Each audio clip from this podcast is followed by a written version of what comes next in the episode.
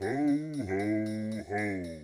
Einen winterlich-weihnachtlichen Podcast präsentiert euch Kauerbanga Play, der Blockcast für Video- und Computerspiele. An den Mikrofonen sind für euch die Kauerbanga Play Singers.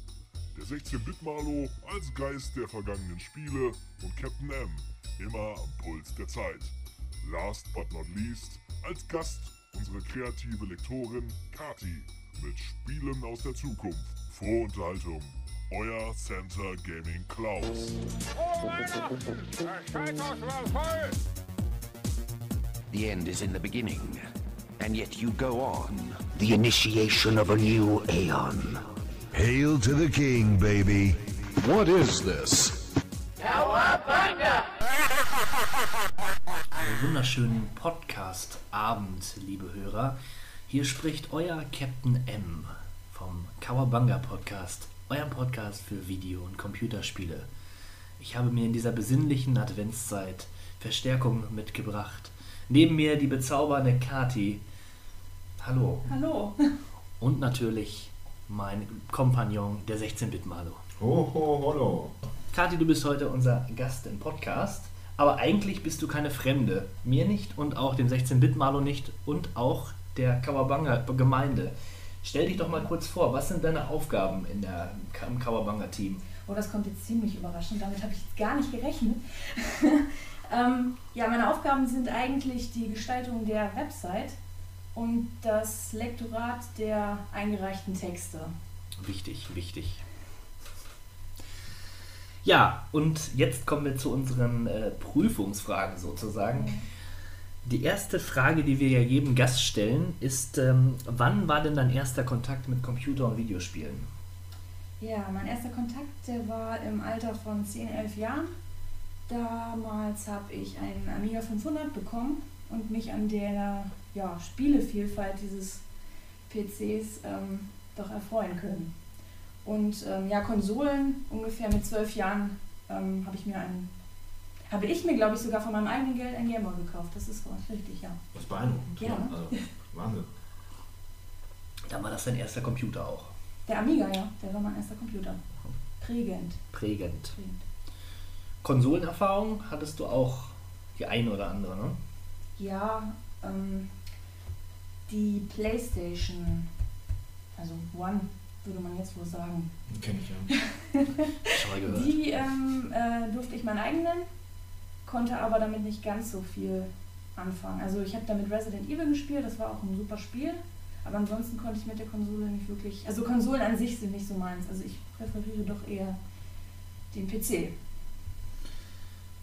Könntest du uns denn deine Lieblingsspiele nennen? So Top 3 mäßig. Also ich würde es jetzt auf ähm, Genre runterbrechen.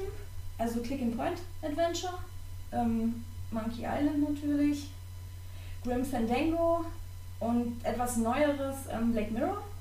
Und das andere sind dann Aufbausimulationen, also so Anno-Reihe oder Siedler.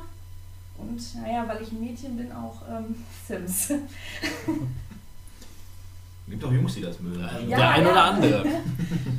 Irgendwo sollen ja die ganzen Fans herkommen, wenn es doch so großartig verkauft wurde. Ja, und was führt dich zu Kawabanga Play? Das ist ganz kurz zu beantworten. Ich bin gezwungen worden. Von dir, Captain M. Gibt es da nicht irgendeinen Freiwilligen außer dir, Captain? Oder? Darauf werde ich jetzt nicht weiter eingehen, sondern äh, die Hörer interessieren sich vielmehr für die. Give me the news. In den News wollen wir uns heute die Spiele im Dezember anschauen. Wir schauen uns die Releases an.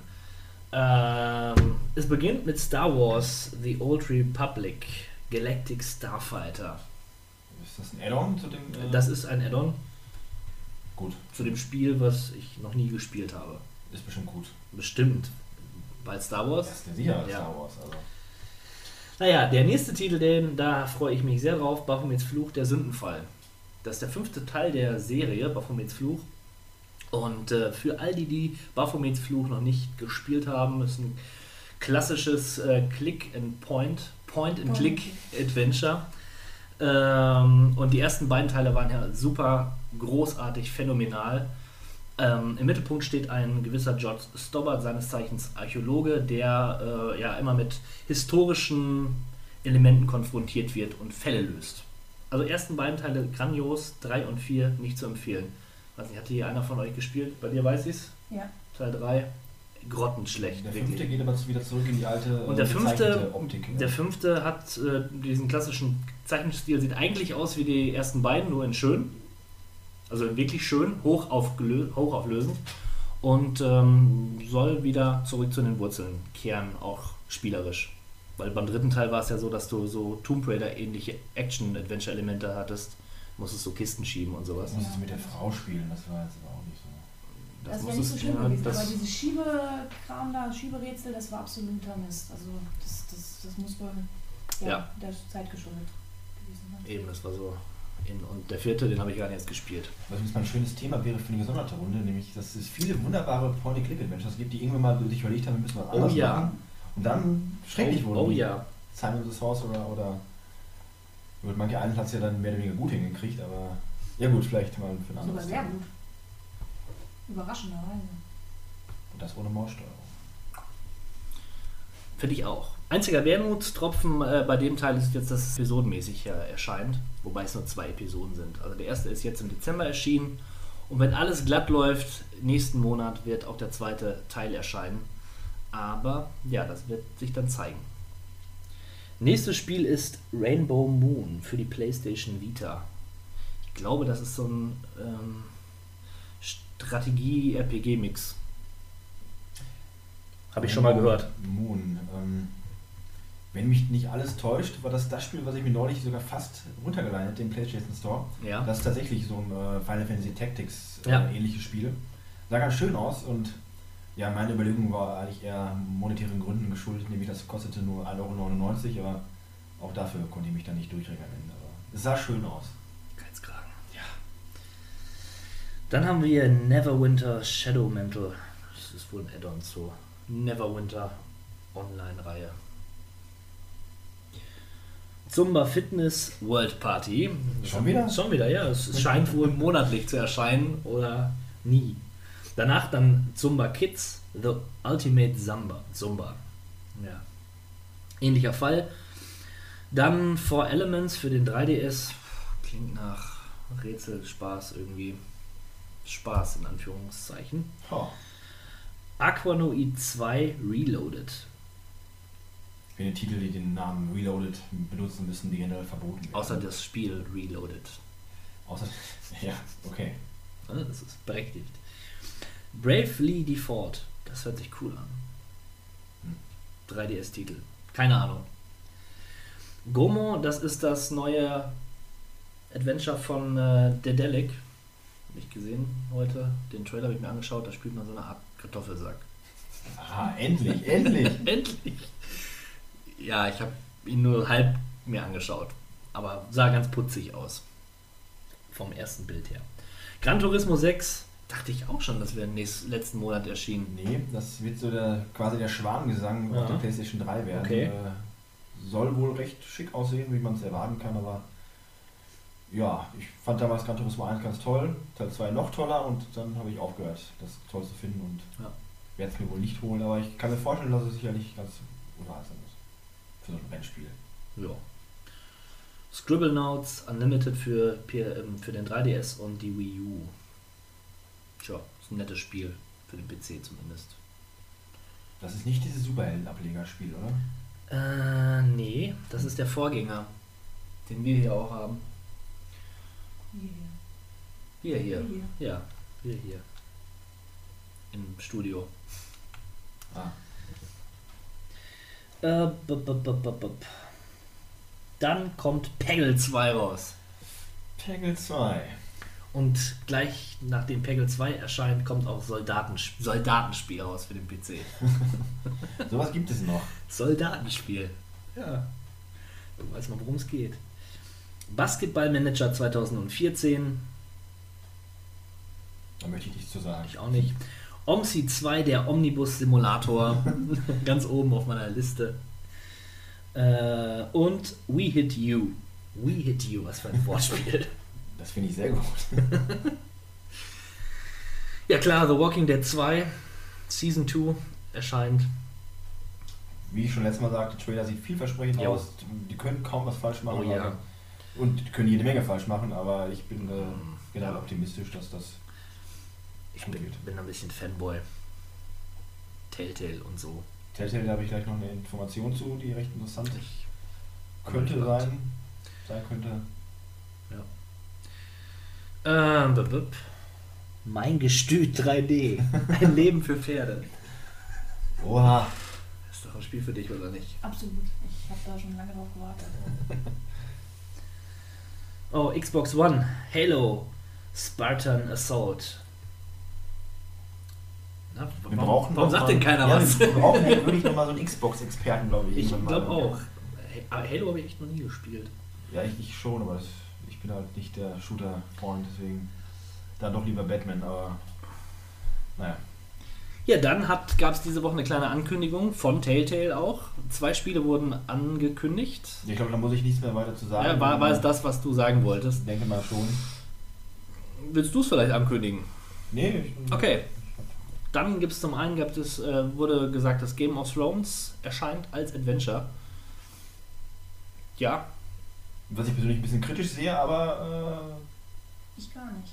Also ich bin äh, mehr als ähm, ja, interessiert daran, weil ähm, die RPGs oder ja, Spiele in der Art und Weise gibt es ja genügend auch für Herr der Ringe, auch für Game of Thrones. Das ist ja schon ein Spiel, was rausgekommen ist. Deswegen finde ich eigentlich mal die Herangehensweise sehr interessant und bin eigentlich auch echt gespannt. Weil, wie gesagt, Telltale, also ich, wenn der es kann, also wenn es jemand kann, dann können die das. Ja, das sehe ich ähnlich, nur das ist auch der Grund meiner Besorgnis, weil ich so einen gewissen Overkill sehe in dem, was Telltale jetzt gerade rausbringt und auch äh, mit, gerade mit Game of Thrones eine gerade sehr populäre Marke dann zu so einem Spiel verwursten.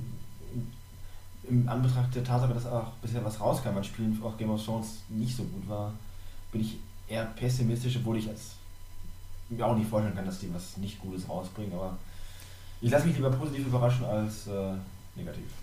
Ja, die einzige Abnutzbefürchtung, die ich da tatsächlich auch sehe, ist die Spielmechanik. Wenn das immer wieder vorkommt, dass man ähm, per Quicktime-Events sich entscheiden muss, äh, kann das tatsächlich sein, dass man dann irgendwann denkt, so, uh, das habe ich jetzt schon zum zehnten Mal gesehen. Und es soll sich ja an der Serie orientieren, nicht an den Büchern. Ne? Das äh, ist ja auch nochmal recht interessant.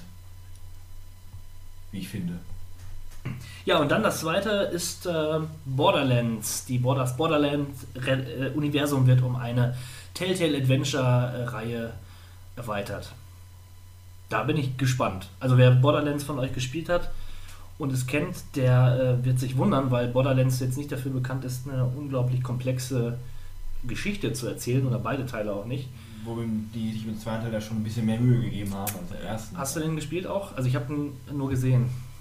Ich habe tatsächlich nur gelesen, dass die sich bei Ja. der Story mehr Mühe Okay. gegeben haben, aber ich vertraue meinen Quellen. Ja, das finde ich immer gut, wenn man das sagen kann. Ja. Aber ähm, na gut, das ist eine, eine spannende Welt. Also sicherlich kann man da Geschichten Ja, der erzählen. Stil ist auch interessant. Und der Stil ich ist interessant. jetzt auch nur von Gameplay-Videos und der Stil ähm, erinnert mich, also wenn es jetzt sowas wie es wird ein Adventure, ähm, erinnert mich ein bisschen so an ähm, die Runaway-Reihe, die ich sehr schätze. Und das ist also ein bisschen ähm, durchgeknallter. Also auch es ist auch wieder eins von den Spielen, ähm, die mich doch recht interessieren, also wo ich mich auf den Release eigentlich freue. Ja. Und zu guter Letzt der Erscheinungen, äh, die so erschienen sind.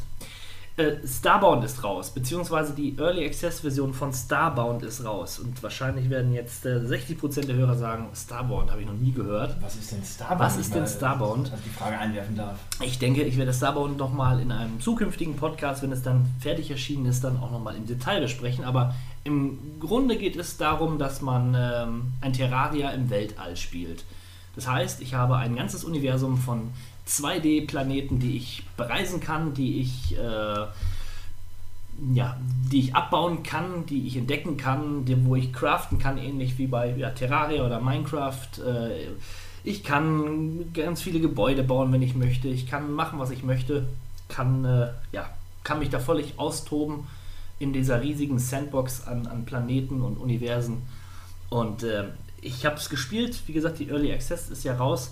Und finde jetzt schon, das ist ein ganz, ganz tolles Erlebnis. Ähm, da werde ich noch einiges in Zukunft drüber berichten. Ja. Also was eine, eine News, die mich persönlich heute etwas überrascht, aber auch interessiert hat, ist, dass es GTA 4 ab heute für iPad und iPhone gibt. äh, ja, das stelle ich mir auch sehr merkwürdig vor. Also ich bin ja dem mobilen oder dem Mobile Gaming nicht so wirklich zugetan und der Gedanke, ein GTA 4 auf äh, einem iPad zu spielen, interessant. Ich habe äh, mal nach näheren Informationen gesucht, konnte nicht wirklich viel finden. Nur, dass es halt ein bisschen HD gerenderter aussah. Ob es jetzt wirklich ein HD-Remix ist, weiß ich nicht.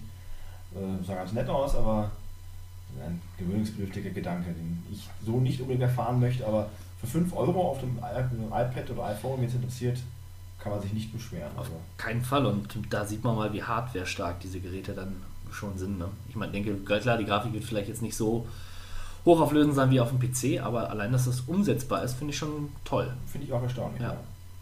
Und ähm, wo wir schon bei Add-ons sind oder Umsetzungen, ähm, noch die kleine Anmerkung, dass es im April 2014, wie jetzt bekannt gegeben wurde, endlich das äh, Story-Add-on zu The Last of Us geben wird auf der PlayStation mhm. 3. Ähm, was ein bisschen nochmal die Vorgeschichte von Ellie erzählen wird, ähm, die ja auch schon in Form eines Comics veröffentlicht worden ist, aber das Ganze nochmal ein bisschen im Detail äh, weiterspinnt und ja, bin ich sehr gespannt drauf. Für mich ist Last of Us ja das Spiel des Jahres und jede weitere Information dazu ist, äh, oder jedes weitere Gameplay dazu ist einfach nur eine, eine pure Freude. Ein schönes Weihnachtsgeschenk für mich, diese Information. Ähnlich verhält es sich mit dem Add-on zu GTA 5, was auch bekannt gegeben worden ist, dass es rauskommt. Nur nicht wann, aber wird auch storybedingt die äh, drei Charaktere, also Michael, Trevor und Franklin, mhm. weiter bedienen. Ähm, ist noch nicht klar, ob es eine Vorgeschichte wird oder ja. eine Weiterführung der Geschichte. Ja. Nur, dass es halt weitere Stories geben wird mit den drei Hauptfiguren, finde ich schon sehr cool und äh, ist natürlich auch nur zwangsläufig, aber schön, dass es relativ zeitnah hoffentlich bald passieren wird. Dann nochmal mein Appell an äh, die PC Umsetzung äh, der GTA 5 Reihe. Also ich würde mir jetzt wirklich langsam mal ein, ein Rockstar, wende ich mich gerade, äh, einen, einen Release-Termin für die PC-Version mitgeteilt bekommen. Ausgezeichnet. Ja, Release-Termine in der äh, weiten Zukunft äh, möchte ich auch noch kurz aufgreifen. Neulich wurde bei einer Presseverführung von Sony bekannt gegeben, dass Uncharted 4 in der Entwicklung ist für die PlayStation 4. Und äh, wer die bisherigen Teile gespielt hat, weiß, dass sie jeweils äh, absolute Meilensteine waren, sowohl vom Gameplay als, ja vom Gameplay vielleicht nicht unbedingt, weil es ja doch mehr zusammengeklaut ist, aber gut. Aber gerade optisch, äh, vom Szenario her, immer fantastisch war und äh, wenn dieses Spiel relativ in der ersten Jahreshälfte erscheinen wird, was ich nicht glaube, äh, wäre das spätestens der Grund, sich auf jeden Fall eine PlayStation 4 zu holen, weil dann weiß man, was diese Konsole wirklich drauf hat. Und schauen wir mal. Piratensetting wird vermutet, äh, wird das Spiel umgeben. Ist ja gerade sehr populär. Tatsächlich. Vielleicht ja. Piraten-Zombies, das wäre natürlich. Piraten-Zombies, äh, das wäre großartig. Der Oberhammer, aber schauen wir mal. Das äh, wird jedenfalls großartig werden. Ja. Und äh, noch kurze Randbemerkung: Doom wird in diesem Monat 20 Jahre alt. Doom-Jubiläum. Äh, Wer es mal wieder rauskramen sollte, möchte, sollte es tun, ist immer noch Doom. Doomig. Ein doomiges Vergnügen. Hin und wieder spiele ich es tatsächlich noch. Tja. Ja. Auch auf iPhone, iPad erhältlich. Und dann habe ich noch ein paar Kawabanga interne News. Und zwar möchte ich einmal auf die wunderbare Videospiele Welten-Galerie hinweisen, die stetig erweitert wird. Wir alle, die wir hier gemeinsam spielen, ähm, bannen das ein oder andere Mal die schönsten Erlebnisse auf Foto und präsentieren die euch äh, in einer Galerie, die ständig erweitert wird. Das solltet ihr euch anschauen. Ich werde es in den Shownotes natürlich verlinken. Ich vielleicht auch mal an dieser Stelle mal eingeworfen. Ja. Ich meine, wenn du dir dann die PS4 holst, dann kannst du dir ganz einfach Screenshots machen. Wenn, ja. Ja, und dann als kleines Weihnachtspräsent für unsere Hörer möchte ich zukünftig eine spezielle Podcast-Galerie einführen, wo wir ähm, zum einen Bilder der Spiele, die wir hier vorstellen, reinbringen und zum anderen ein paar studiointerne Fotos mit beigeben. Das könnte vielleicht den einen oder anderen von euch interessieren. Pikant, pikant, pikant. Ja. Ihr könnt mal hinter die Kulissen so ein bisschen schauen, wie das hier abläuft. Und äh, ja, viel Spaß damit. Und jetzt geht's los mit Indie, Indie, Indie, Indie, Indie. Indie Flash habe ich mir Unterstützung geholt. Kathi, du hast ein Spiel vorbereitet, nicht wahr? Ja, das ist richtig. Ähm, es handelt sich dabei um das Spiel Stardew Valley, das aus dem Indie-Entwicklerstudio Shucklefish ähm, stammt. Shucklefish ähm, zeichnet sich auch für das eben schon genannte Starborn verantwortlich. In diesem Fall ist es aber so, dass das Entwicklerteam nur aus einer Person besteht, was dann ähm, vermutlich auch etwas mit dem äh, Release zu tun haben wird, beziehungsweise dem Verschieben des eigentlichen Release-Datums. Eigentlich sollte das in diesem Jahr noch erscheinen.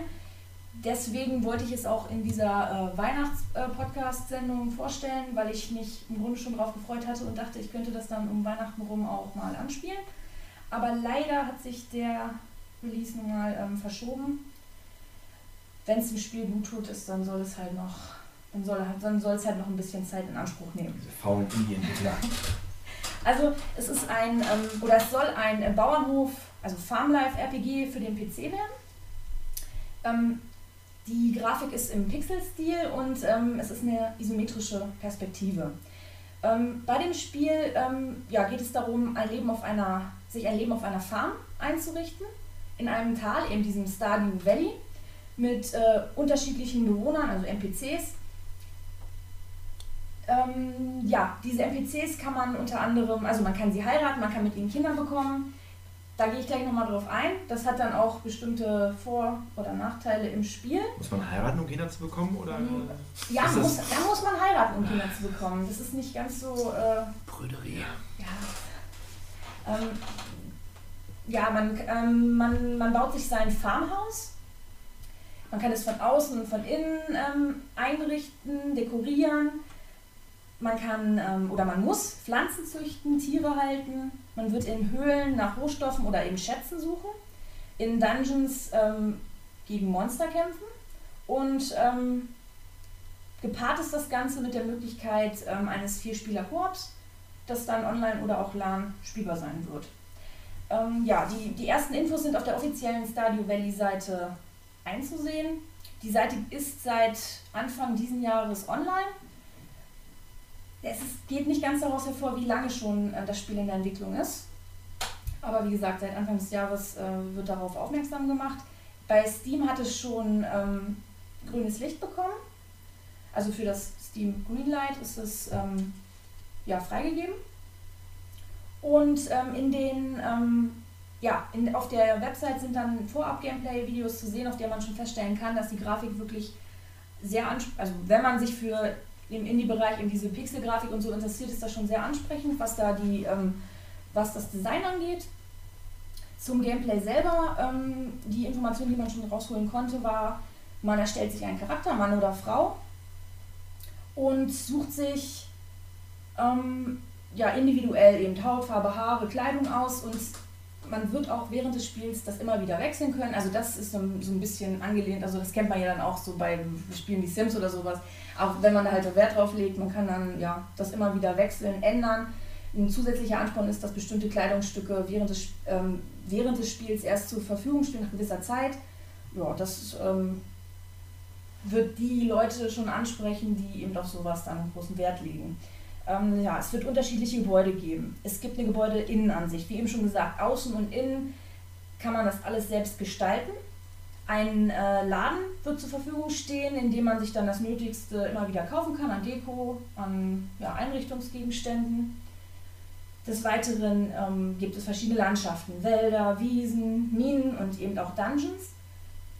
Auch hier wird es so, wie man, also wie man schon aus äh, Videos sehen kann, äh, möglich sein, dass man die äh, Umgebung selber ähm, ändern kann. Also man wird da ähm, Holz, äh, Holz äh, beziehungsweise Wälder abholzen können, man kann da seine Felder bestellen.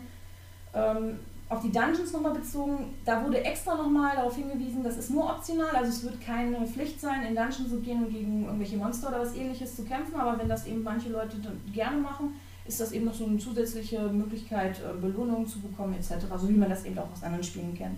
Es wird einen Tag-Nacht-Wechsel geben, auch Jahreszeiten. Sehr schön ist der Soundtrack von dem man schon, bei dem man schon einige Stücke eben bei den Gameplay-Videos äh, hören kann. Ähm, die Musikuntermalung ist in Themes aufgeteilt, die den Jahreszeiten angepasst werden. Und man wird wohl auch während des Spiels mal wieder an bestimmten Stellen ähm, solche freischalten können, solche ähm, ja, Musikstücke. Auch gibt es, äh, wird es äh, vieles zu entdecken geben, noch geheime Bereiche und auch Bereiche, die erst durch bestimmte Dinge freigeschaltet werden können. Zum Bauernhof selber zu sagen, also man wird dort Pflanzen ähm, anbauen, man wird Tiere halten. Bei Pflanzen, also Blumen, Obstbäume, Gras, also jeweils das, was, ähm, was man so auf einem Bauernhof oder so eben vermuten wird. Und bei Tieren Hühner, Kühe, Schweine, Schafe, Enten etc. Und diese Tiere liefern dann unterschiedliche Produktionsgüter, also Milch, Wolle, Fleisch, Eier und das eben in unterschiedlicher Art und Weise. Es würde so sein, dass eine Kuh dann kein Fleisch liefert, sondern nur Milch, das Schwein dann Fleisch, das Huhn Fleisch und Eier, aber das wurde, darauf wurde extra hingewiesen. Ich weiß jetzt nicht ganz genau, wie wichtig das ist, aber gut, ähm, war als Info dort zu lesen. Weiter geht es ähm, mit dem Crafting-System. Ähm, bei dem man dann eben bestimmte Items produzieren wird, die einem dann die Arbeit erleichtern können. Ich komme nochmal aufs Skillsystem zu sprechen. Es wird in sechs Bereichen möglich sein, ähm, sich äh, hochzuleveln. Im Farmen, im Mining, im Angeln, in der Nahrungssuche, dem Kampf und dem Glück. Das ist aber noch nicht weiter beschrieben worden, aber nur, dass das eben dann die unterschiedlichen ähm, Bereiche sein werden. Ich würde mehr Glück auch gerne leveln können, das wäre sehr schön. Ja, im echten Leben wäre das schon was poet, wie Feines. poetisch. Ja. Genannt war auch die Möglichkeit der ähm, Aufwertung des Charakters, beispielsweise durch Ringe, dann eben mehr Power, Schuhe, Schutz. Also das immer nur so als Beispiele, als Infobeispiele. Das kennt man ja dann auch aus, aus anderen RPGs, nur das eben jetzt im vereinfachten Stil. Es sind auch Events geplant, die zusätzlich Abwechslung im Gameplay bringen sollen. Und ich habe ganz am Anfang die NPCs genannt. Und zwar wird es 30 unterschiedliche geben, mit denen man in unterschiedlicher Art und Weise interagieren kann. Also das werden dann wohl auch Shopbesitzer sein, ähm, ganz normale äh, ja, Be Bewohner dieses Stardew Valley. Und, und dazu wird es dann noch ähm, zehn weitere NPCs geben, sogenannte Junggesellinnen und Junggesellen, die man dann auch heiraten kann und das auch gleichgeschlechtlich, je nachdem, wie die, Präferenz, die Präferenzen des jeweiligen Spielers sein werden. Politisch Diese ähm, Ehepartner helfen dann auch im weiteren Spiel, bei der Arbeit etc. Und auch entstehende Kinder, ja, ja, das ist das, was ich meinte mit dem äh, Vorteile. Und auch äh, Kinder, die eben in, äh, aus diesen Verbindungen entstehen, ähm, werden dann zur Arbeit herangezogen. ja, und das Spiel ist, ja, im Grunde ist das Spiel unendlich spielbar. Es hat also kein Ende. Nach zwei Jahren Spielzeit wurde gesagt, gibt es ein ähm, Event, bei dem man zum Stadio Hero ernannt wird. Das ist aber auch nur ein Titel, der hat äh, keine weitere Relevanz für das äh, Spiel an sich. Aber ich denke, man soll dann wohl belohnt sein, wenn man dann zwei Jahre, also wirkliche Spielzeit, ähm, am Ball geblieben ist. Gibt es da wohl sowas wie eine Geburtenkontrolle? Weil wenn man so viele Kinder macht, irgendwann ist das Valley ja auch voll, oder? Das könnte natürlich auch sein. Vielleicht, äh, Eine Armee an super Farmern, die dann das ganze Valley übernehmen, das wäre natürlich auch mal interessant. Aber gut, das wird man dann sehen. wird man dann sehen. ähm, und der Wiederspielwert soll auch dadurch gesteigert werden, ähm, dass zumindest wie es dort genannt wurde, dass äh, jedes neu begonnene Spiel immer wieder anders verlaufen wird. Also je nachdem, ähm, für was man sich entscheidet beim Charakter, also Mann, Frau, was für ähm, Partner man wählt und dann auch mit welchen, ähm, welche Levelpunkteverteilung man gibt. Also da wurde extra nochmal darauf hingewiesen, dass es ähm, dann eben nicht alles immer nur gleich ablaufen werden, äh, nicht gleich ablaufen wird. Ähm, ja, also erinnert hat mich das Ganze an drei unterschiedliche Spiele. Einmal an Harvest Moon, was jetzt so das Bauernhofleben, das Farming etc. angeht. Ähm, an Zelda, ähm, das Kampfsystem, Dungeons etc. Dann auch ein klein wenig an das DS-Spiel Animal Crossing, weil ähm, auch da gibt es dann ähm, solche, und ich gehe davon aus, dass es eben solche niedlicheren, kleineren Events sein werden. NPCs, mit denen man interagiert, Shops, in denen man dann Deko fürs Haus etc. kauft. Also es sind schon Anleihen an andere Spiele daran, ja, dabei äh, zu finden. Und als Fazit würde ich sagen, es ist, ähm, ja, es ist ein wirklich gutes Spielprinzip, das sicherlich seine begeisterten Spieler findet. Mich hat das schon nach äh, ein, zwei Vorab äh, Gameplay-Videos wirklich gebannt. Ich bin wirklich sehr, sehr gespannt darauf und hatte, wie gesagt, schon gehofft, dass es Ende dieses Jahres rauskommen wird. Aber ich bleibe dran und werde ähm, ja, Steam oder auf der Steam-Plattform das Ganze weiter verfolgen. Ja, und wenn, wenn es dann soweit ist, dann kannst du uns ja vielleicht nochmal deinen Eindruck schildern im Podcast. Ja, das werde ich dann gerne tun. Ja, ich fasse mich ein bisschen kürzer, was nicht zuletzt daran liegt, dass der Titel, den ich jetzt hier vorstelle, wahrscheinlich äh, die oder der Indie-affine Spieler sicherlich schon gehört oder gespielt hat. Äh, ich habe mir Gun Home angeschaut, habe es auch durchgespielt, wenn man das so nennen möchte. Wer noch nie was von Gun Home gehört hat, das ist prinzipiell eine Geschichte, eine interaktive, die erzählt wird, die man aus der First-Person-Perspektive erlebt. Ähm, das Ganze wurde von den Fulbright, von der Fulbright Company entwickelt. Das sind zwei Menschen, die vorher bei Bioshock unterwegs waren und haben dafür entwickelt, also kamen tatsächlich aus einem großen Hause. Und äh, die haben halt mal einen ganz anderen Weg des Spielens äh, beschritten.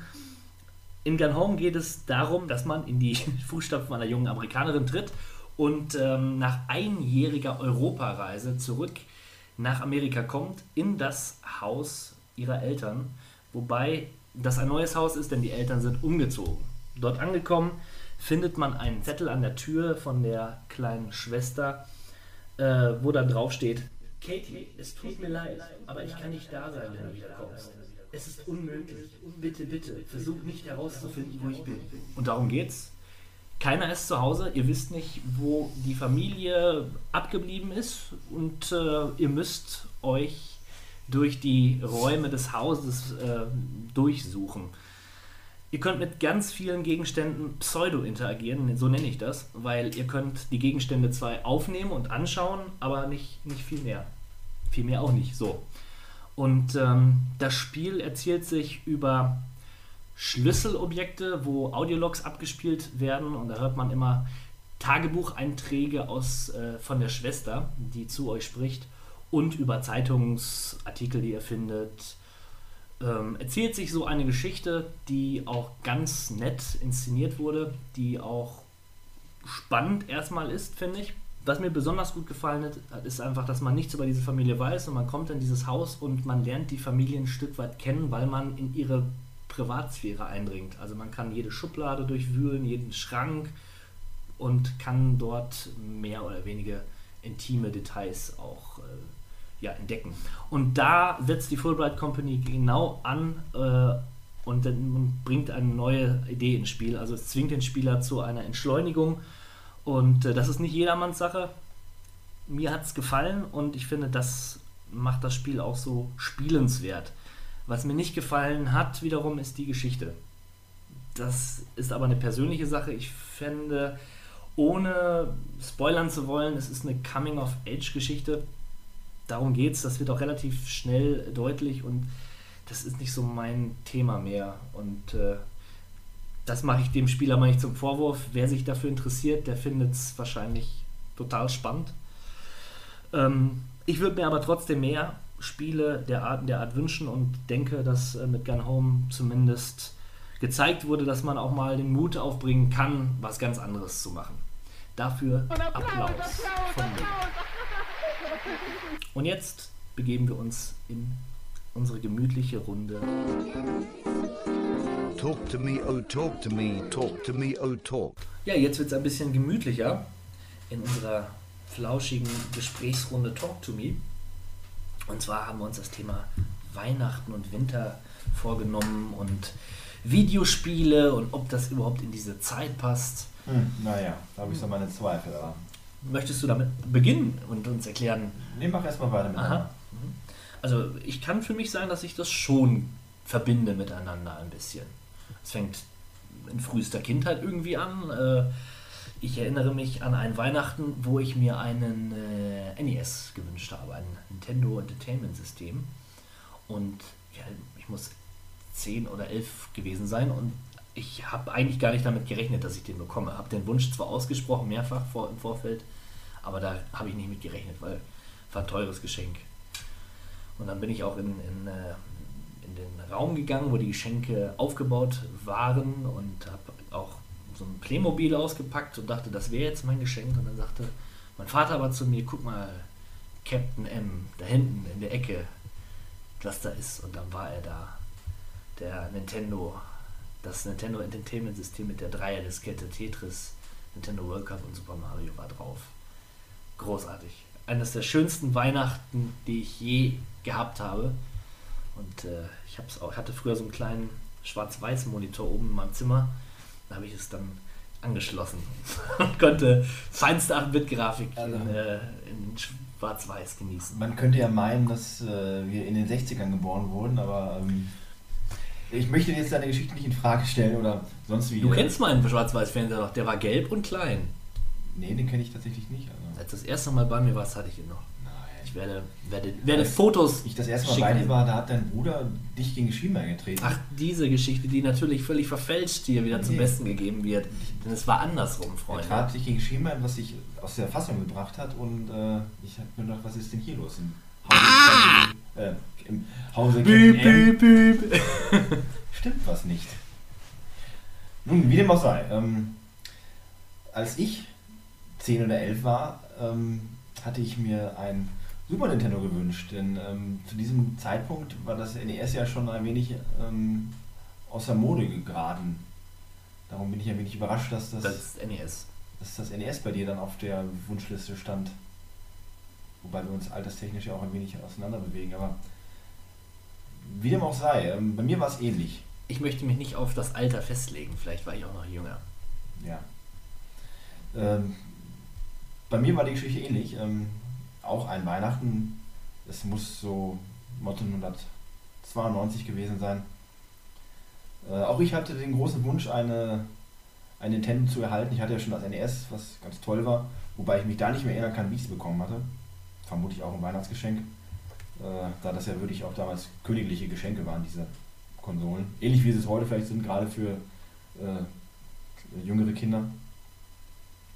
Ähnlich wie bei dir waren auch die Geschenke da vor, vor, vorhanden.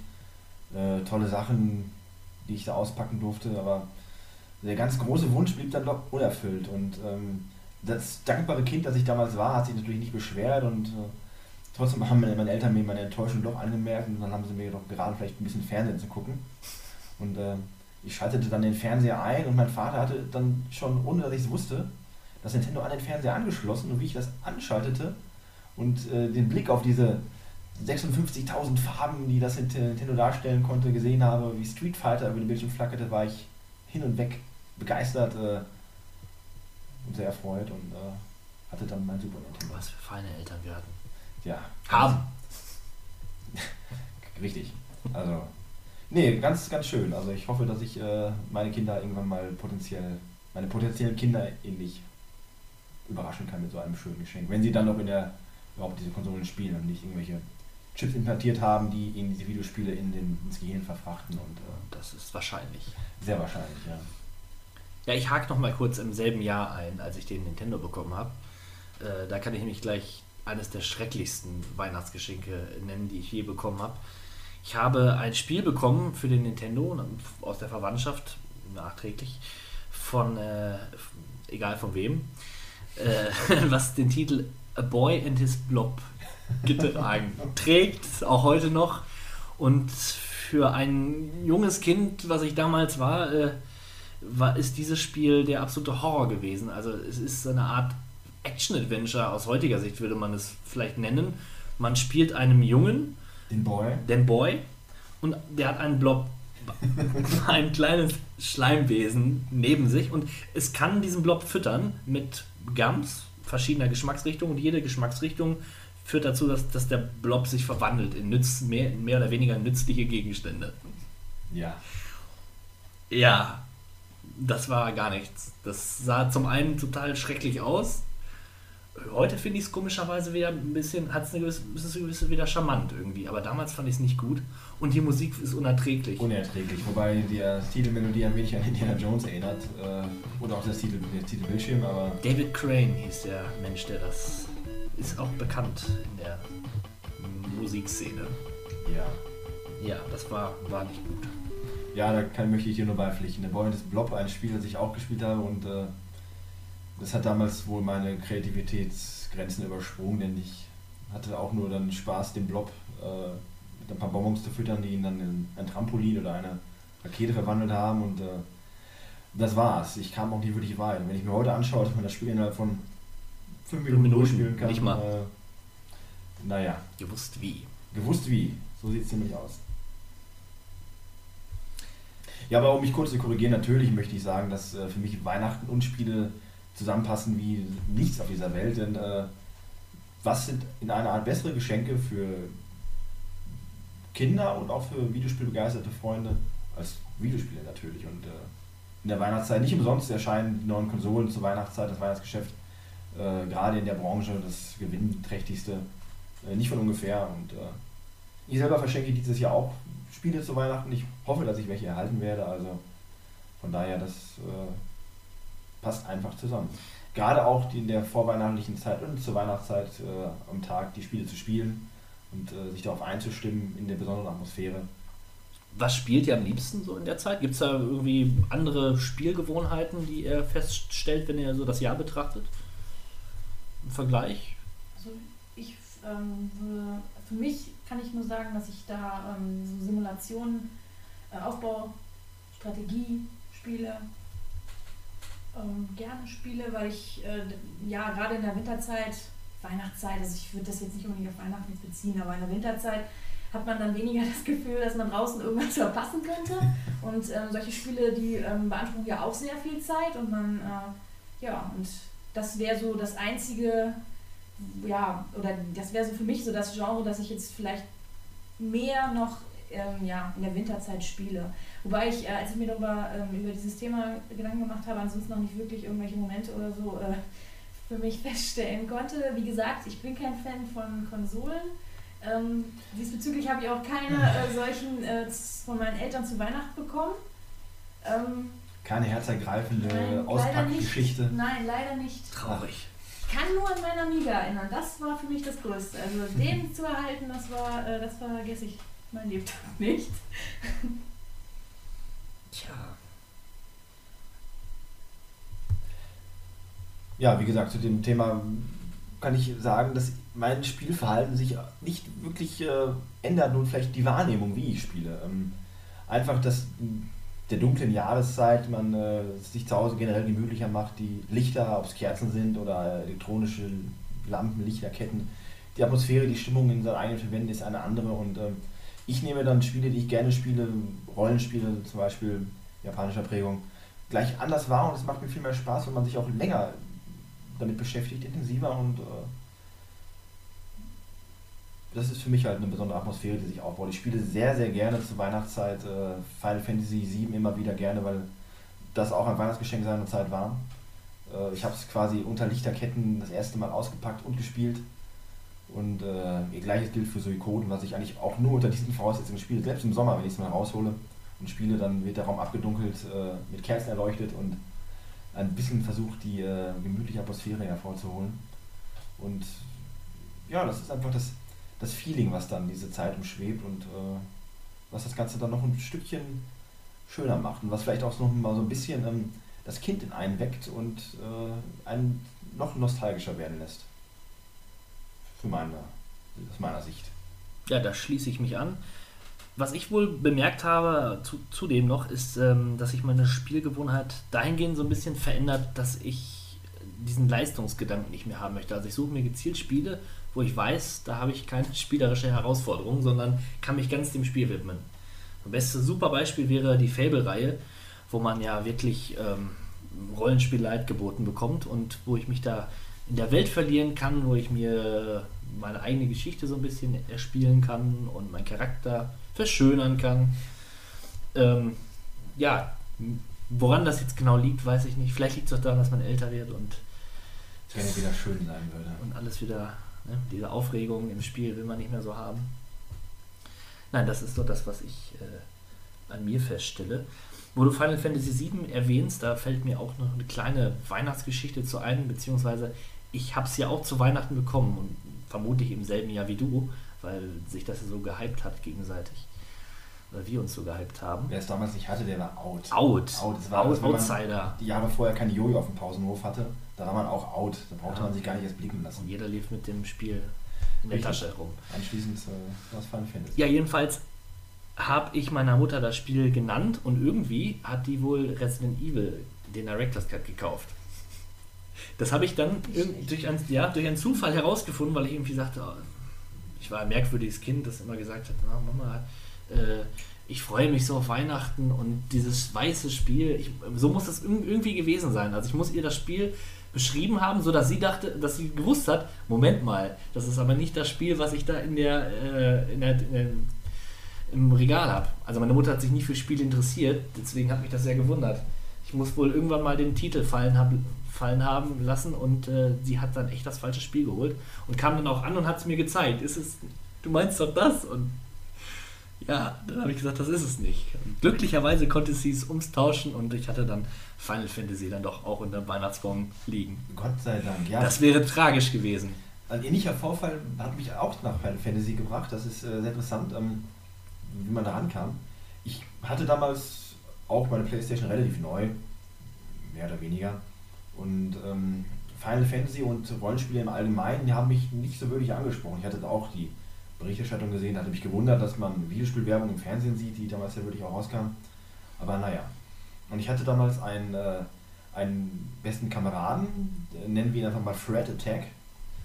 Und der wollte dieses Spiel auch unbedingt haben. Der war auch ein ganz großer Videospiel-Enthusiast. Und äh, hatte das Spiel natürlich dann auch auf dem Schirm und wollte das haben und ähm, bekam es auch zu Weihnachten und hat Wochen vorher schon gewusst, es ist versteckt bei meinen Eltern im Schlafzimmer. Oh. Oh ja, dort hat er es gefunden, entdeckt und immer wenn die Eltern außer Haus waren, geholt und schon gespielt, schon lange vor Weihnachten. Und dann war ich mal eines Tages bei ihm und das hat mich auch schwer beeindruckt, dieses Spiel, diese Optik, dieses Ganze drumherum, das kannte ich ja gar nicht, wie ich auch schon bei unserem Final Fantasy Podcast selbst erwähnt hatte. Ähm, ganz fantastisch und dann musste ich das natürlich auch haben zu Weihnachten und äh, habe es dann noch auf den Wunschzettel unterbringen können und entsprechend dann auch glücklicherweise noch erhalten und ja, dann, dann ging es los. Schön. Zufälle. Ja, ja. Ansonsten, wenn ich mir überlege, was ich so für Spiele bekommen habe, da fällt mir gar nicht so viel ein, muss ich sagen. Also zumindest in, in den Kindheitsjahren. Äh, das letzte, was ich so von meinen Eltern dann auch bekommen habe, war Tomb Raider 4. Und da habe ich so gut wie keine Erinnerung mehr dran. Was vielleicht nicht das Allerschlechteste ist, äh, wenn ich an die Tomb Raider denke. Ich weiß nicht, also ich glaube, die 4 war noch okay. Wobei ich selber kein großer Freund der Eben. Tomb Raider Spiele bin. Das fällt sich ähnlich wie bei äh, den neueren Batman-Spielen. äh, ja, ich glaube durchaus, dass Tomb Raider sehr viel Spaß macht, weil die ersten Teile auch gut sein sollen. Ich habe es selber auch gespielt, ich wollte sie unbedingt spielen, was aber dann eher dem Lara Croft-Boom geschuldet war, glaube ich, und äh, meiner Pubertät. Aber ansonsten hat mich das nicht wirklich gereizt.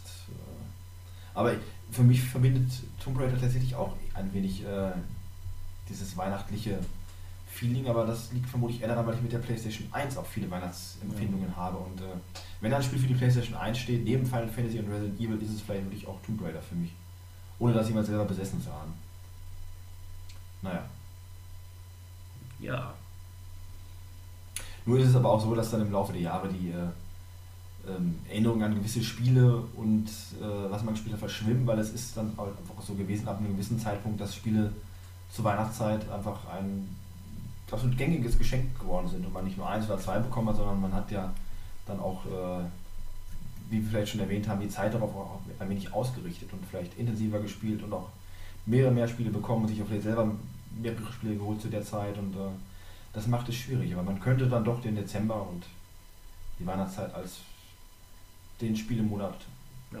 generell bezeichnen. Also Ja, ich mache ich mach es auch so. Also ich gucke auch ganz gezielt, welche Spiele ich äh, um die in der Winter-Weihnachtszeit spielen werde. Und ähm, ich erwähne es, glaube ich, jetzt schon zum dritten Mal. Batman Arkham Origins wird gespielt. Äh, und ich bin gespannt, wie es ist. ich auch. Ich auch. Ja. Mir fällt gerade noch ein, äh, wir haben beide 16-Bit Malo ein Spiel gespielt, was ja wirklich direkt mit Weihnachten zu tun hat, auch von der Thematik her. Äh, was wir beide unheimlich äh, gehypt haben früher. Ja, ich erinnere mich äh, an der Phase, wo wir auch beide die Weihnachtszeit unheimlich gehypt haben. Du weißt, von welchem Spiel ich spreche? Ja, ähm, ich, wir sprechen von einer, von einer Versoftung einer Lizenz, äh, die in den seltensten Fällen gelungen ist, aber in dem Fall muss man sagen, das ist doch eindeutig besser ist als die Lizenz, auf der es basiert, also auf dem Film, auf dem es basiert.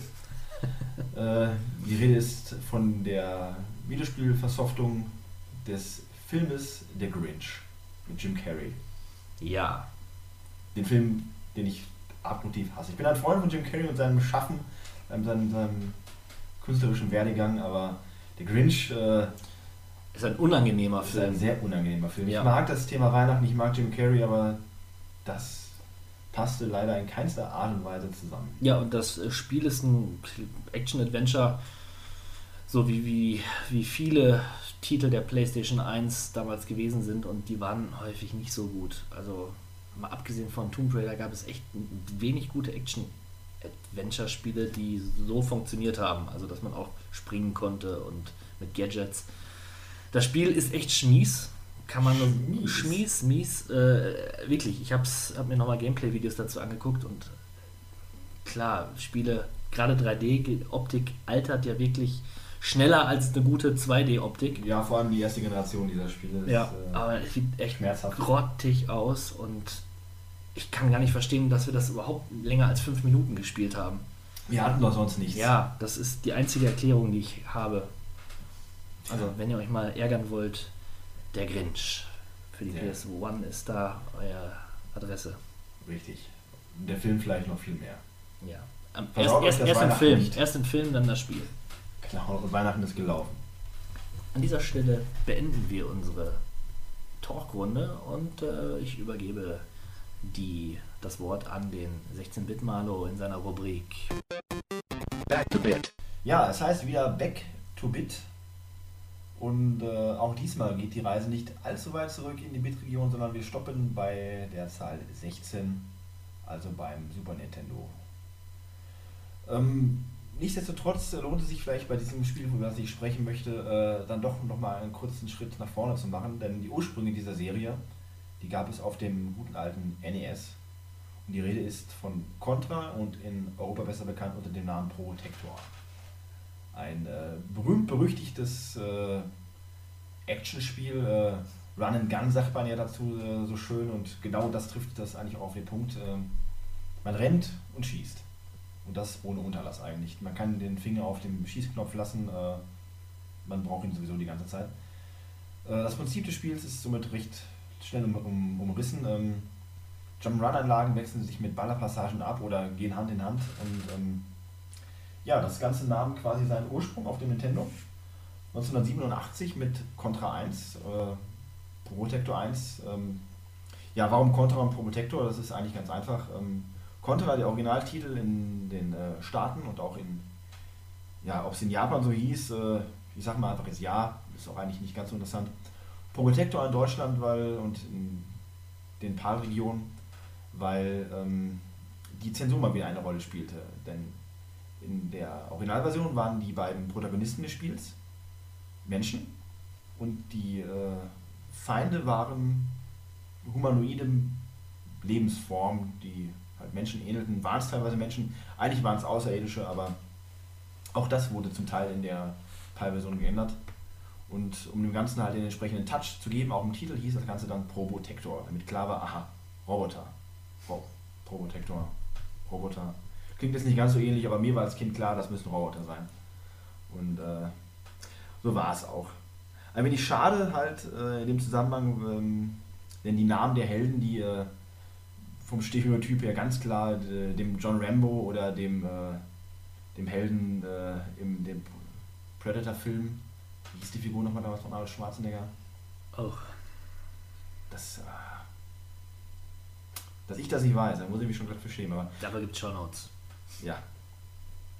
Der klare, klassische Actionheld, aufgepumpte Muskeln, Stirnband und äh, Tanktop und ab mit der Pumpgun durch die Wildnis. Ja, und entsprechend auch die Namen Bill und Lance. Und bei dem Titel, über das ich reden möchte, dem äh, Contra 3, beziehungsweise Super Probotector, The Alien Rebels in äh, Europa, hießen die Helden dann Jimbo und Sully. In Europa hießen diese Protagonisten dann äh, entsprechend RD008 und RC011. Ähm, Oh je. ja, äh, große Identifikation möglich. Eigentlich waren es dann auch nur der äh, graue Roboter und der, der pinke Roboter. Und ja, hat aber dem ganzen Spielspaß keinen großen Abbruch getan. Und äh, wenn man ehrlich ist, Roboter waren man als, fand man als Kinder ja auch eigentlich viel cooler als äh, irgendwelche Action-Muskel-Heinis. Du vielleicht. Ja, ich vielleicht. Naja, kommen wir also zu äh, Contra Protector The Alien Rebels. Erschien 1992, also relativ früh in der Lebensspanne des äh, Super Nintendos. Ähm, was man dem Spiel aber auf keinen Fall ansieht. Die Grafik opulent für die 16-Bit-Ära.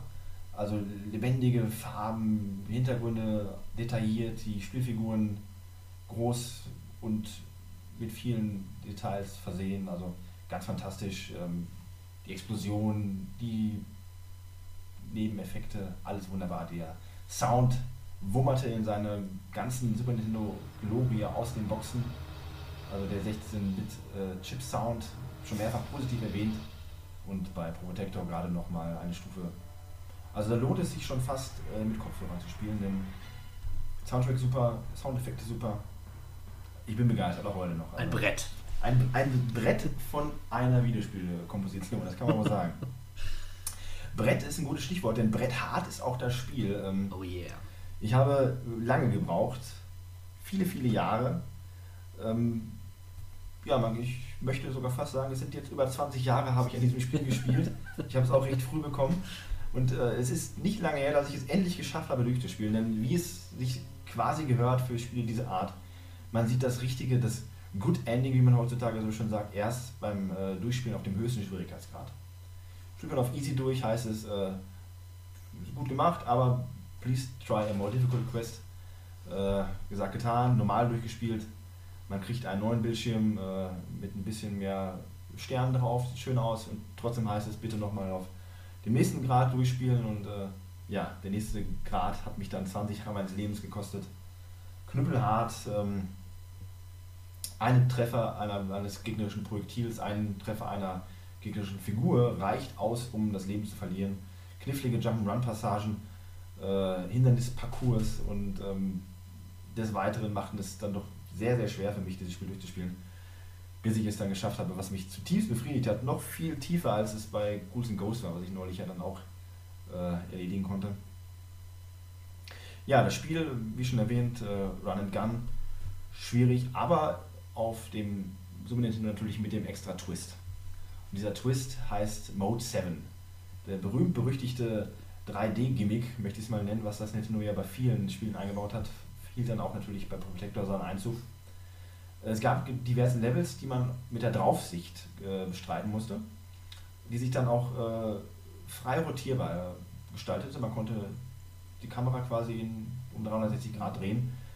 Ähm, natürlich nur ein optischer Trick des Nintendos, äh, keine wahre 3D-Grafik, aber sah ganz interessant aus und lockerte das Spiel auch dann durchaus auf. Das Spiel hat auch nur, wenn ich mich nicht wirklich täusche jetzt gerade, aber auch nur sieben Level das klingt wenig und es ist auch wenig, man weiß, wie es geht. Man kann recht schnell durchspielen, äh, wenn es halt nicht so brett schwer wäre. Nur die Levels sind halt alle interessant aufgelockert. Du hast, man hat äh, drei Levels, sage ich mal, nach dem üblichen Schema. Man läuft von rechts nach links, schießt alles um, was sich in den Weg stellt. Dann wiederum zwei von den gerade erwähnten Mode 7 Level von oben. Und dann ein Level, das man auf einem Motorrad bestreitet, was ich damals fantastisch fand und auch heute noch und den zweiten Teil des Levels dann on, klimmend an einer Rakete, die auf ein feindliches äh, Flugschiff zusteuert. Eine ganz große Aktion. Man hangelt quasi von Rakete zu Rakete und schießt, während man in der Rakete hängt, noch auf dieses äh, Raumschiff. Großartige Szene. Ja, die Atmosphäre des Spiels ist äh, postapokalyptisch. Aliens haben die, äh, Werde, äh, die Erde überrannt, mal wieder, im fernen Jahre 2600 was man wirklich ein fernes Jahr ist für einen Nintendo-Titel. Und entsprechend muss man durch diese von den Aliens überrannte Erde sich kämpfen in das Alien, die Alien-Zentrale und äh, den, das Mother Brain quasi besiegen. Und äh, die Welt ist gespickt mit zahlreichen äh, Anekdoten und äh, Hinweisen auf altbekannte Action- und Science-Fiction-Filme und gerade die letzte Welt, wer da nicht äh, direkt an äh, die Alien-Reihe denkt und auch teilweise die Gegner sieht, ja, der hat Alien vermutlich noch nicht gesehen. Ja, interessant auch für Nostalgiker unter den äh, Contra Protector Fans. Ähm, man findet viele Gegner und äh, auch Levelabschnitte aus Contra 1 und Contra 2 in Contra 3. Ich behalte einfach jetzt den Namen Contra und äh, wechsle niemanden mit Ja. Protector. Äh, behält man dabei. Man, äh, das teilweise Contra 3 wirkt wie ein Remake der ersten beiden Titel, was man sowohl beim, beim Sound als auch bei den Gegnern ähm, als auch halt bei den Levels merkt. Immer mit einem neuen interessanten Twist.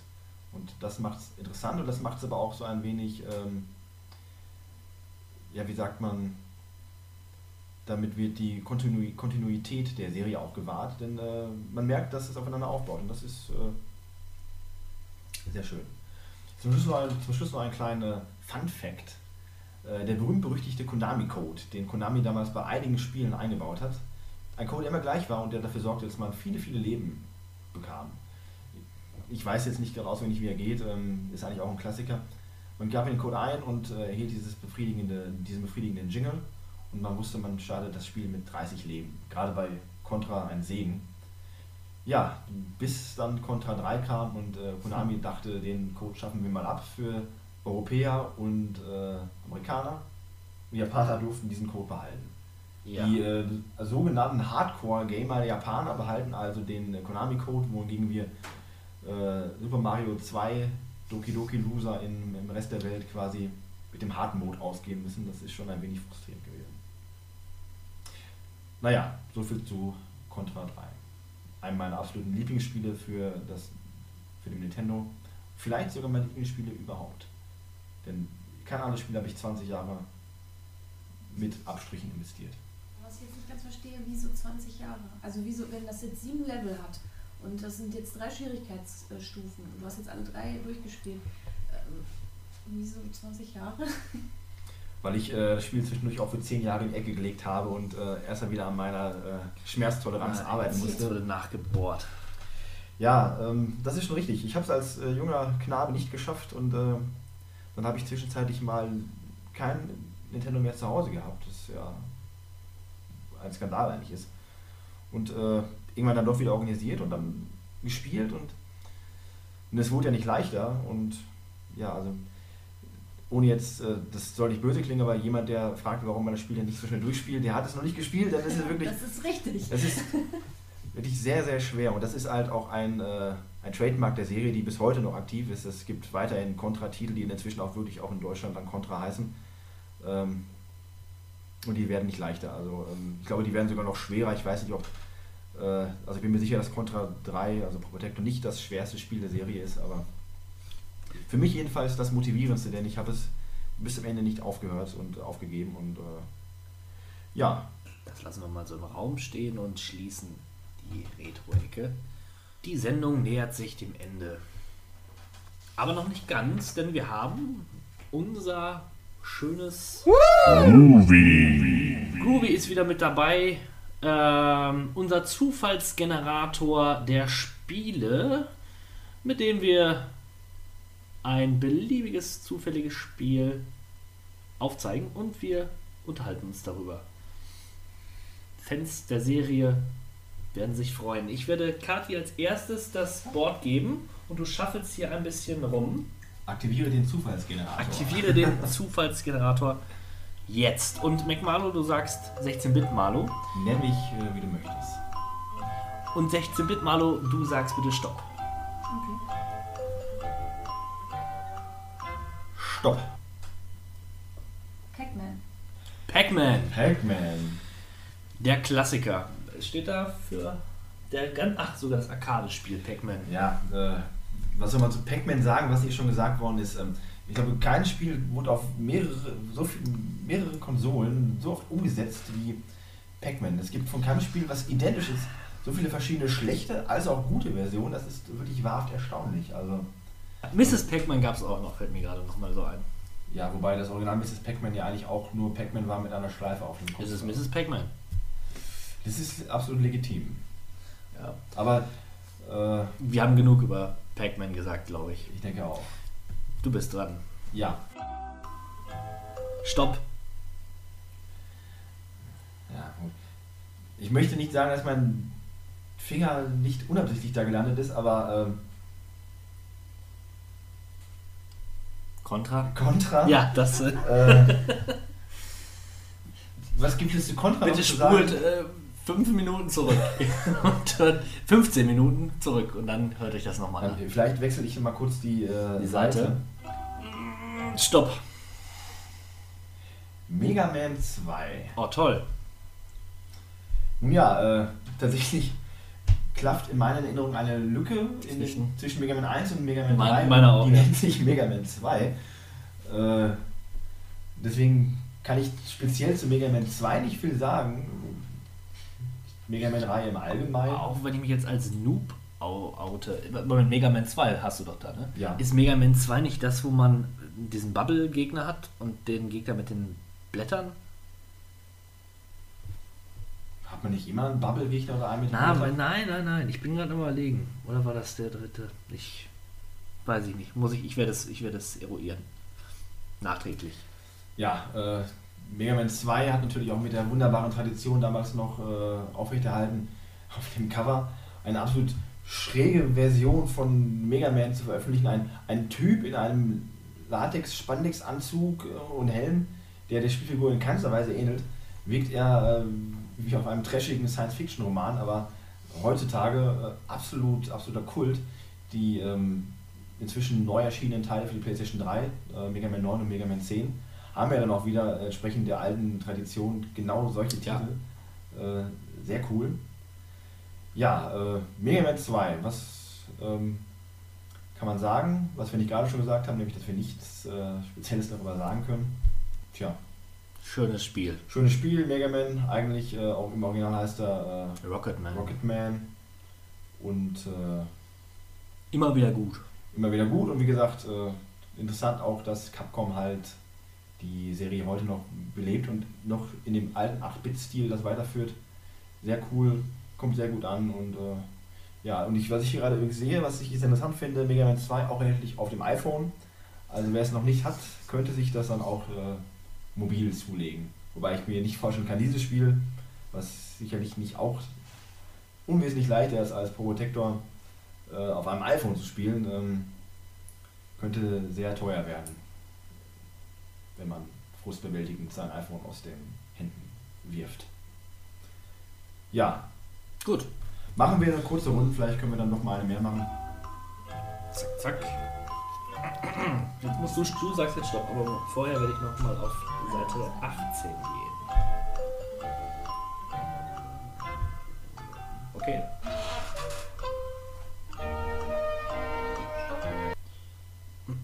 Paperboy. Paperboy für alle Systeme.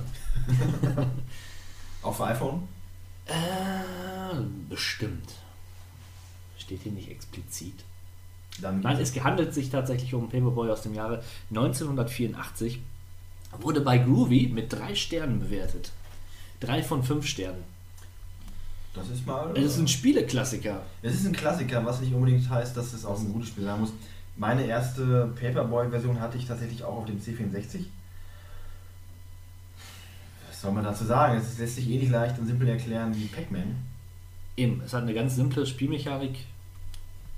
Bisschen, aber wohl sie da schon ein wenig komplexer ist. Ich hatte neulich noch mal ein äh, Let's Play, das ist nicht übertrieben, aber ein Video davon äh, vom Gameplay gesehen und mich erinnert, dass es am Ende der, der Paperboy-Tätigkeit, also dem Austragen der Zeitung, noch einen BMX-Parcours gab am Ende der Welten. Äh, Daran kann ich mich nicht erinnern. ja, tatsächlich gab es das und äh, naja, ich fand das Spiel damals recht knifflig und ich war ein ungeduldiger Knirps und es war nicht ganz so meins, aber ich fand es immer wieder befriedigend, wenn ich es dann doch gut hingekriegt habe. Paperboy war eines der Spiele, die äh, in aller Munde waren irgendwie. Also jeder fand das irgendwie cool und toll. Gerade meine älteren Einflüsse haben das so als Präferenz für ein gutes Spiel genannt. Aus heutiger Sicht wirklich amüsant. Ja, darum schwingt da doch etwas Nostalgie mit, wenn ich dieses Paperboy-Cover sehe. Aber gut, wir machen weiter. Du bist dran, Kati.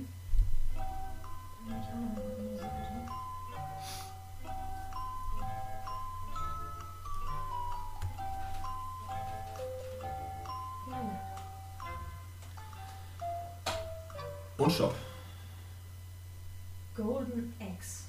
Golden Axe, das ist Supergeil. äh, ein großartiges Spiel. Tatsächlich habe ich meine ersten Golden Axe-Erfahrungen gemacht in Spanien. In Spanien war es damals so, dass man im Gegensatz zu Deutschland die Arcadehallen besuchen konnte und nicht arm wurde, wenn man äh, gespielt hat. Und ich war damals mit meinem Vater und mit meinem Cousin in einem Ort, der hieß Salau, Salou, ich weiß es nicht. Ähm, und Strand und Meer, das war für mich äh, als kleinen, bebrillten Potschnitt-Jungen nicht so interessant wie die örtliche Arcadehalle. Und äh, zum einen habe ich dort natürlich auch Street Fighter gespielt, zum anderen aber auch dieses Spiel mit diesem, diesen Barbaren, diesen Zwergen, dieser Amazone und ähm, das fand ich absolut fantastisch. Ich meine, die Grafik damals bahnbrechend für mich als äh, NES-erprobtem äh, kleinen, kleinen Jungen. Ähm, einfach fantastisch. Ich war auch damals schon durchaus Fantasy äh, angetan und dieses Spiel in klassischer äh, 2D-Prügler-Manier wird ja da durchaus mit bedient und äh, hat sehr viel Spaß gemacht. Die Welten waren originell, es passierte viel. Wie schon erwähnt, die Grafik damals beeindruckend, großartiger Look. Macht Spaß, wurde neulich auch geremaked und äh, kann ich heute auch noch immer wieder gut spielen. Doch, ich habe es auch für, den, für das Master-System gespielt und fand es ähnlich toll. Weiter geht's mit dem 16-Bit Malo. Machen wir nochmal. Hm, da könnt ihr vielleicht was zu sagen, ich nicht. Äh, Thief, Deadly Shadows. Ja, äh, habe ich damals für den PC gespielt und äh, hatte nur eine Demo davon. Die habe ich immer wieder gespielt, fand ich fantastisch. Man konnte ja damals oder kann in der Reihe ja äh, diverse Pfeile benutzen, um die Gegner ja, auszuschalten, ohne sie zu verletzen. Oder äh, man kann die Bewegung, die Umgebung damit manipulieren, mit diesen Moospfeilen und so. Also es war, fand ich sehr düster damals, äh, unheimlich schon fast, weil man sich durch diese dunklen Gänge schleichen musste und aufregend, weil man nicht entdeckt werden konnte. Heute kann ich damit nichts mehr anfangen. Schleichen ist echt nicht mein Ding. Es hat mich generell nie wirklich gereizt, dieses Spiel, einfach weil, was man ja hoch anrechnen muss, dieser ganze Stealth-Aspekt ja sehr, sehr wichtig war in diesem Spiel. Das war kein Spiel, wo man überlegen konnte, ob man das so machen möchte, sondern man war genötigt und man wurde auch belohnt dafür, dass man das dann wirklich entsprechend dem, dem, der Rolle als Thief quasi durch, durchzieht. Ja, ja. Und, äh, aber das war nicht für mich, ich war mehr für Contra und Daumen drauf auf den Ballerknopf und durch. Äh, so spiele ich auch heute noch gerne. Ja, grafisch hat es damals einen ziemlich äh, gravierenden Eindruck hinterlassen bei mir. Ich fand, das war super. Habe hab ich vorher mh, nie gesehen, die solche Grafik. Danach schon wieder. Interessant. Ja. Machen wir weiter. Einen haben wir noch drin.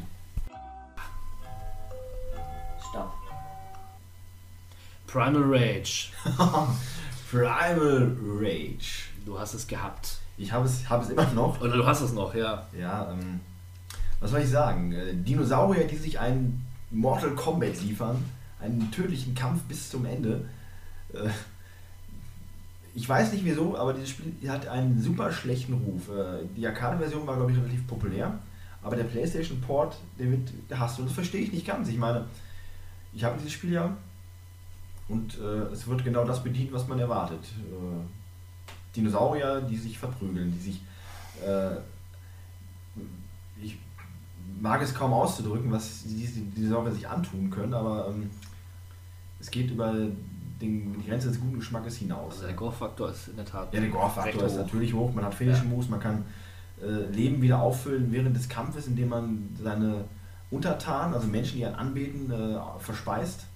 Ein interessanter Aspekt. Nur diese Finishing Moves sind noch absurder auszuführen als im Mortal Kombat, teilweise unmöglich. Jeder Finishing Move, wo man nach oben drücken muss, mitten während der Kombination, ist für mich Schwachsinn, weil man springt, wenn man nach oben drückt.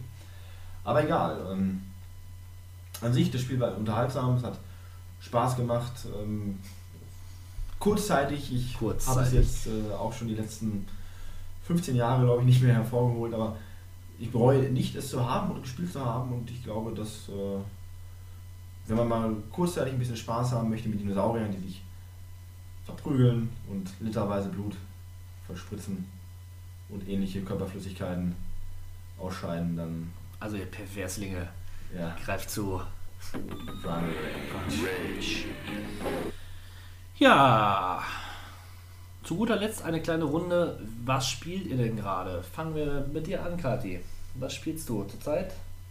Also ich bin seit einem halben Jahr an dem ähm, MMO ähm, Guild Wars 2 dran und das äh, hält mich eigentlich immer noch an, ja, im, im Bann.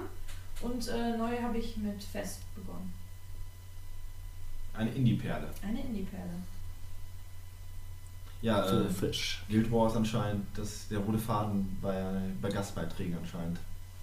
Texas Pad, wenn ich mich richtig erinnere. Richtig, ja. genau. Ja, richtig. Du, Auch. jetzt, wo du es sagst. Ja. Grüße. Ja, schöne Grüße an Texas Pad. Nach Texas. Ja, äh, 16-Bit-Mensch. Was hast du gespielt? Ja, was habe ich gespielt oder was spiele ich? Ich spiele im Augenblick diverse Spiele, weil ähm, ich mich in diversen Launen befinde. Klingt komisch, aber ist eigentlich leicht zu erklären.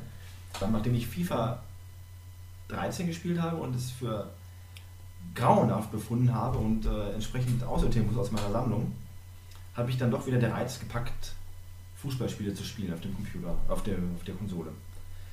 Nun habe ich dann nicht mehr ganz so viele PlayStation 3 Titel, weil mich alle FIFAs in letzter Zeit sehr enttäuscht haben.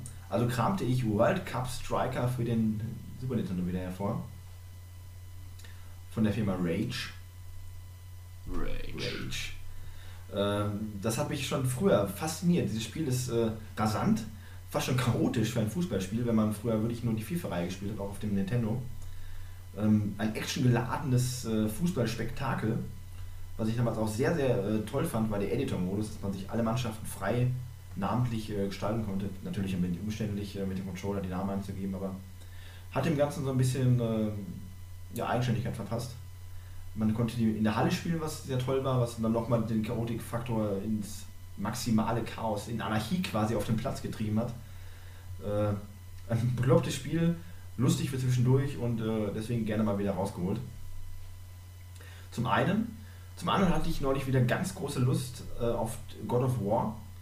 Ähm, und um nicht mit Teil 3 anzufangen, weil es ja recht witzlos ist, da Teil 3 ja nahtlos in Teil 2 anschließt und äh, ich das entsprechende, den entsprechenden, äh, den entsprechenden Klimax auch noch erleben wollte, äh, muss man natürlich den erst zweiten Teil durchspielen. Ich möchte nicht spoilern, aber ähm, Teil 2 und Teil 3 muss man in einem Rutsch äh, spielen, weil man kann nach dem zweiten Teil eigentlich auch nicht aufhören. Entsprechend den zweiten Teil habe ich jetzt äh, wieder angefangen und es macht genauso viel Spaß. Der HD, äh, HD für die PlayStation 3 sieht fantastisch aus. Es spielt sich fantastisch, äh, ist einfach nach wie vor ein großartiges Spiel. Und genauso freue ich mich, bald durch zu sein und Teil 3 wieder anzufangen, was genauso großartig ist. Ja, und zu guter Letzt spiele ich gerade ähm, das Weihnachtsgeschenk an meine Mutter. Ähm, sie wird diesen Podcast, Podcast. sicherlich nicht hören, bevor äh, der Heilige Abend äh, andrückt. Deswegen kann ich ihr sagen, ich spiele zurzeit Breath of Fire 3, was ich ihr zu Weihnachten schenken werde, für die PlayStation 1. PlayStation 2 glücklicherweise noch abwärtskompatibel. Und Breath of Fire 3, für die Leute, die es nicht kennen, klassisches äh, JRPG äh, im Stile von älteren Final Fantasies. Äh, macht einfach Spaß. Gute Optik für die PlayStation 1. Ähm, ein wenig angestaubt natürlich die ähm, 3D-Optik. Ein wenig umständlich auch die äh, teilweise frei bewegbare Kamera, die das äh, Geschehen gerade außerhalb der Kämpfe doch etwas verkompliziert. Sehr schwere Puzzleinlagen. Teilweise sehr knifflige Puzzleinlagen. Ich musste tatsächlich schon während meiner ersten äh, drei, vier Stunden einmal nachschauen, weil ich ähm, an diesen blöden Lichterwächtern im äh, Schloss nicht vorbeikam. Aber ansonsten macht es Spaß und ich glaube, die Story baut sich interessant auf und ich hoffe, dass ich noch genug Zeit haben werde, vor dem Heiligen Abend um das selber durchzuspielen. Und äh, ich kann rein Gewissens sagen, dass meine Mutter sich damit durchaus amüsieren wird. Und nicht nur sie, sondern auch jeder, der ein wenig äh, JRPG-affin ist, sollte das anchecken, wenn es nicht schon längst getan hat. Ja, Ja. Captain M. Ja, ich äh, schwimme mit dem Mainstream und äh, bewege mich auf hoher See mit Black Flag Assassin's Creed 4. Ist ein fantastisches Spiel. Kann man nicht genug loben. Äh, niemals zuvor war Assassin's Creed so offen und da möchte ich aber gerne nochmal einen kleinen Kritikpunkt anbringen. Es wird ja gesagt, es ist eine komplett offene Spielwelt. Das stimmt auch zum größten Teil. Allerdings gibt es dann große Städte, wo man doch Ladezeiten hat. Das fand ich anfangs echt ein bisschen störend. Aber da kann man, kann man schon drüber hinweg sehen. Aber ich finde schon, wenn man sagt Open World, nicht, dann sollte das auch offen sein. Im Sinne ja von barrierefrei. Ja, es ist offen. Ich kann Das ist tatsächlich. äh, sehr Haarspalterei. Nein, ich war da, das war, da war ich tatsächlich ein bisschen äh, pikiert. Aber das ist auch schon das Einzige, was ich im Spiel zu bemängeln habe. Ansonsten ist es ein hervorragendes Assassin's Creed. Das, das sage ich hier nochmal in aller ja, ausdrücklich, denn es, ähm, man ist ein Assassine irgendwie dann schon. Man hat die Mechanik des, der hervorigen Teile. Ähm, zu, dazu gekommen ist halt das hervorragende Element des, der Schifffahrt und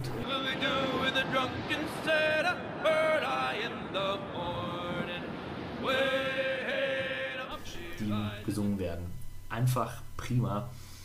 Und ähm, ich bin gespannt, wohin die Serie sich dann jetzt bewegen wird. Das ist das eine und das andere ist äh, Starbound. Das ich eingangs ja schon in den News erwähnt habe. Da bin ich jetzt dabei, jeden Tag auf neue Updates zu warten und beobachte es wirklich mit gespanntem Blick, was jetzt so passiert. Mal sehen, was noch kommt. Ja, vielleicht noch ganz kurz im Abschluss spontan reingeworfen. Äh, Weihnachten steht ja vor der Tür. Ähm, zum Thema, was spielt ihr gerade? Vielleicht auch noch, äh, was, was wünscht ihr euch gerade? Gibt es irgendwas, was zu Weihnachten, äh, was ihr euch speziell wünschen würdet, wenn es Leute geben würde, die euch etwas schenken wollten? Ein Spiel, wo ihr sagt, das hätte ich gerne geschenkt zu Weihnachten, weil ich es mir vielleicht A nicht selber kaufen würde oder B einfach jetzt gerne hätte? Kathi? Das kommt jetzt zu überraschend. Ja, das hatte ich mir befürchtet, aber so spontan. Ja, wie, man sich ges- wie ich vorhin schon gesagt habe, ich hätte mir Stardew Valley gewünscht und das kann mir niemand schenken, weil... Außer der Weihnachtsmann. Ja, Wer weiß. vielleicht, vielleicht. Das wäre ein Spiel gewesen, auf das ich mich wirklich sehr gefreut hätte und von dem ich garantiert auch länger was gehabt hätte. Ich sag mal ganz provokant, ich würde mir GTA 5 für den PC wünschen. Ja, ich kann mich eigentlich auch relativ kurz fassen. Wenn ich mir noch einen PlayStation 3 Titel holen würde in nächster Zeit, dann wäre das vermutlich, äh, wo ich auch gerade schon gesprochen habe, God of War Ascension. Habe ich noch nicht gespielt. Ich weiß, er soll nicht so gut sein wie die ersten drei Teile, aber trotzdem äh, gehört es einfach dazu. Und das wäre vielleicht der Titel, den ich zu Weihnachtszeit dann auch noch nachher spielen würde. Und äh, ja, mein geheimer Weihnachtswunsch. Vielleicht hört ihn jemand. Vielleicht hört ihn jemand. Ein Licht blitzt am Himmel. Wir sind am Ende der Sendung. Ich bedanke mich bei euch. Und ich bedanke mich bei den Zuschauern, Hörern. Noch sind wir im Podcast. Ja. Mal sehen, was da noch so kommt. Ich wünsche euch auf jeden Fall frohe Festtage und einen guten Rutsch ins neue Jahr. Und da werden wir uns sicherlich wieder hören und ähm, ihr könnt gespannt sein. Bis zum nächsten Mal. Tschüss. Tschüss. The end is in the beginning, and yet you go on. The initiation of a new aeon. Hail to the king, baby. What is this? Cowabunga!